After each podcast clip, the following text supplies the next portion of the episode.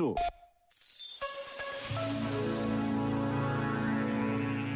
Escreveu Timothy Keller.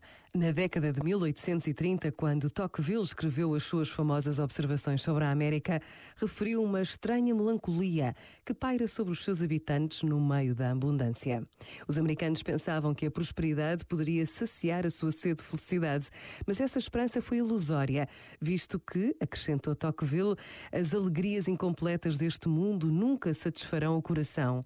Esta estranha melancolia manifesta-se de muitas formas, mas conduz sempre ao mesmo desespero de nunca se encontrar aquilo que se procura. Este momento está disponível em podcast no site e na app da.